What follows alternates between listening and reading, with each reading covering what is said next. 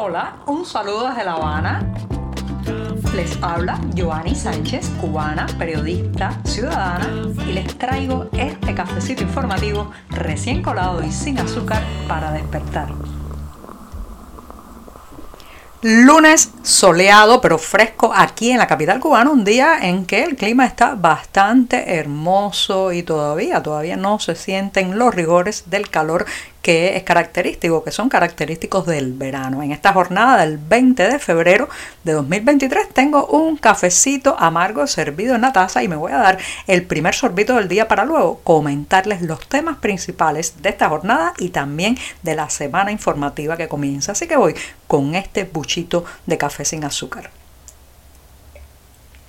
Después de este cafecito informativo voy a introducir un tema que muchos me preguntan y es por qué. ¿Por qué Cuba no es un buen país para migrantes? ¿Por qué no hay solicitudes a mares de refugio o asilo político en Cuba siendo, según la propaganda oficial, este el mejor de los modelos posibles? ¿Por qué incluso cuando las embarcaciones con migrantes haitianos llegan a las costas del oriente cubano por accidente, porque tienen una rotura, porque las propias inclemencias del mar los llevan hacia la isla? Bueno, ¿por qué no quieren quedarse? Porque este no es un país para migrantes. Señoras y señores, no hay que escarbar mucho. Y hoy en las páginas de 14 y medio llevamos justamente una entrevista a un iraní que es refugiado en Cuba. ¿sí? Como escucha, un iraní, se trata de Keivan Esfandiyar, que empezó a tener problemas políticos en Irán. Hablaba eh, como profesor con sus estudiantes de derechos humanos, democracia y libertades y un buen día se dio cuenta de que había sido denunciado, tenía una citación para acudir a, me imagino, a la policía política iraní, que como saben es absolutamente inflexible y no soportan en ese, bajo ese modelo, no soportan la discrepancia, la diferencia, y bueno, hizo sus maletas y se le ocurrió venir a Cuba, como escuchan. Él no tenía la menor idea de que el régimen de La Habana es amigo, camarada eh, del régimen iraní, del régimen de Teherán, pero bueno, llegó a Cuba como turista y poco después decidió pedir el asilo en la oficina eh, relacionada con esto, eso que hay aquí en La Habana, relacionada con el alto comisionado para los refugiados. Bueno, pues le dieron eh, inicialmente una categoría, ahora ya es eh, un refugiado en Cuba, pero el pobre hombre está loco por salir de aquí, como era de esperar. ¿Con qué se ha tropezado, señoras y señores? Se ha tropezado con lo que se tropieza cualquier migrante. En primer lugar, cuando la mayoría de los cubanos se enteran que alguien es extranjero, pues ya se imaginan que eh, tiene mucho dinero, que es acaudalado, que puede pagar en divisa fuerte todos los servicios y este pobre hombre en realidad lo que recibe es una pequeña cantidad muy menguada del alto comisionado de las Naciones Unidas para los Refugiados, conocido también por sus siglas ACNUR, y con eso tiene que alquilar una casa, tratar de sobrevivir y a donde quiera que van le quieren cobrar altísimos precios en divisa. No pueden ir a la playa, eh, hace poco eh, se encontró con una persona en la calle y le pidió eh, que le encendiera un cigarro, le pidió fuego para un cigarro y el cubano le respondió que le daba que si le daba 50 pesos él le encendía el cigarro. Usted se imagina lo que es vivir en un país donde todo el mundo piensa que usted es rico, pero en realidad usted es un emigrado que vino con la ropa puesta y ha tenido que rehacer su vida. Pero no solamente eso, esto no es un buen país para migrantes, señoras y señores, porque hemos perdido la capacidad de lidiar con el otro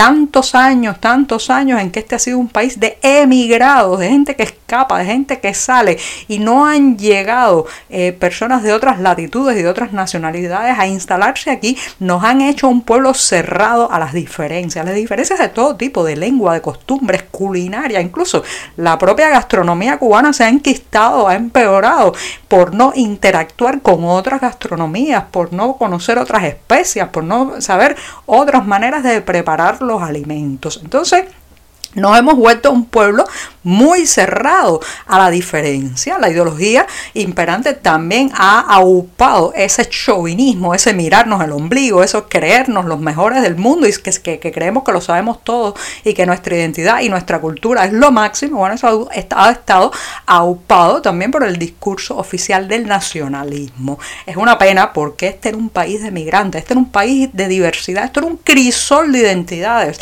mezcladas, lo que nos enriquecía mucho, pero ahora sin embargo cuando llegan personas como este iraní, que lamentablemente ahora está loco por salir de aquí, tocando puertas en los consulados, en las embajadas, a ver si logra el refugio en cualquier otro país que no sea Irán y que no sea Cuba. Otra vez, bueno, eh, pues que cuando una persona como esa llega aquí, eh, se encuentra con una sociedad muy cerrada, eh, con muchos miedos también, porque el miedo aquí se traslada al que llega, la suspicacia, el temor, y la mayoría de la gente cuando entiende Irán inmediatamente piensa que este probablemente sea una persona pro el régimen iraní, pero él es todo lo contrario. Entonces todo eso convierte la vida del refugiado, del asilado político aquí en un calvario. Por tanto, no, no es un país para migrantes, no es un país para refugiarse, no es un país para asilarse ahora mismo, lamentablemente por muchas razones que van más allá de lo económico, van con una cuestión de aceptación de la diferencia de una sociedad que perdió la capacidad de interactuar con el otro, de interactuar con el extranjero, como no sea, creyendo que es un fajo de billetes con patas que camina por las calles cubanas. Ya, ya las tarimas de los mercados agrícolas lo advertían y nuestro bolsillo también, que la inflación ha seguido creciendo y creciendo y están recién publicadas las últimas estadísticas del índice de precios al consumidor para eh, los últimos meses, especialmente en este 2023, no resultan nada alentadores. A pesar de que ha habido una moderada subida mensual, lo cierto es que el precio de los alimentos se lleva por delante otros costos de la vida. Por ejemplo, los alimentos siguen estando mayoritariamente detrás de esta vertiginosa subida y en enero su, aumentaron un 2 .74%, pero eso sí, si se compara este enero de 2023 con el de un año anterior, la subida creció casi, casi, señoras y señores, un 68%. Los alimentos se alzaron de precio como un globo estratosférico que sube y sube y ya muchas familias cubanas están teniendo que renunciar cada vez a más productos, a más alimentos, a más mercancía básica. Estamos hablando de lo básico, de unas viandas, de una malanga, de unos limones que se han convertido prácticamente en un artículo de lujo en este país. Sí, comprar limones es un artículo de lujo. Una libra de tomate en esta temporada de tomate también se convierte en un problema. Papas, olvídese, eso es una quimera dolorosa llevar papas al plato en Cuba. Bueno, pues todo esto está marcando la pauta de la pérdida de poder adquisitivo de la familia, sobre todo en aquello que se pueden llevar a la boca. ¿Hasta dónde va a llegar esta situación? ¿Hasta cuándo los trabajadores, los jubilados, las personas más desfavorecidas van a tener que amputarse partes nutritivas de su vida. O sea, un día tienen que renunciar a las lechugas, al otro día tienen que renunciar a la yuca o mandioca y más adelante tienen que renunciar al maíz, tienen que renunciar al arroz. ¿Hasta cuándo va a llegar esto? En un año más del 67%, casi el 68% aumentó el costo de la comida en Cuba.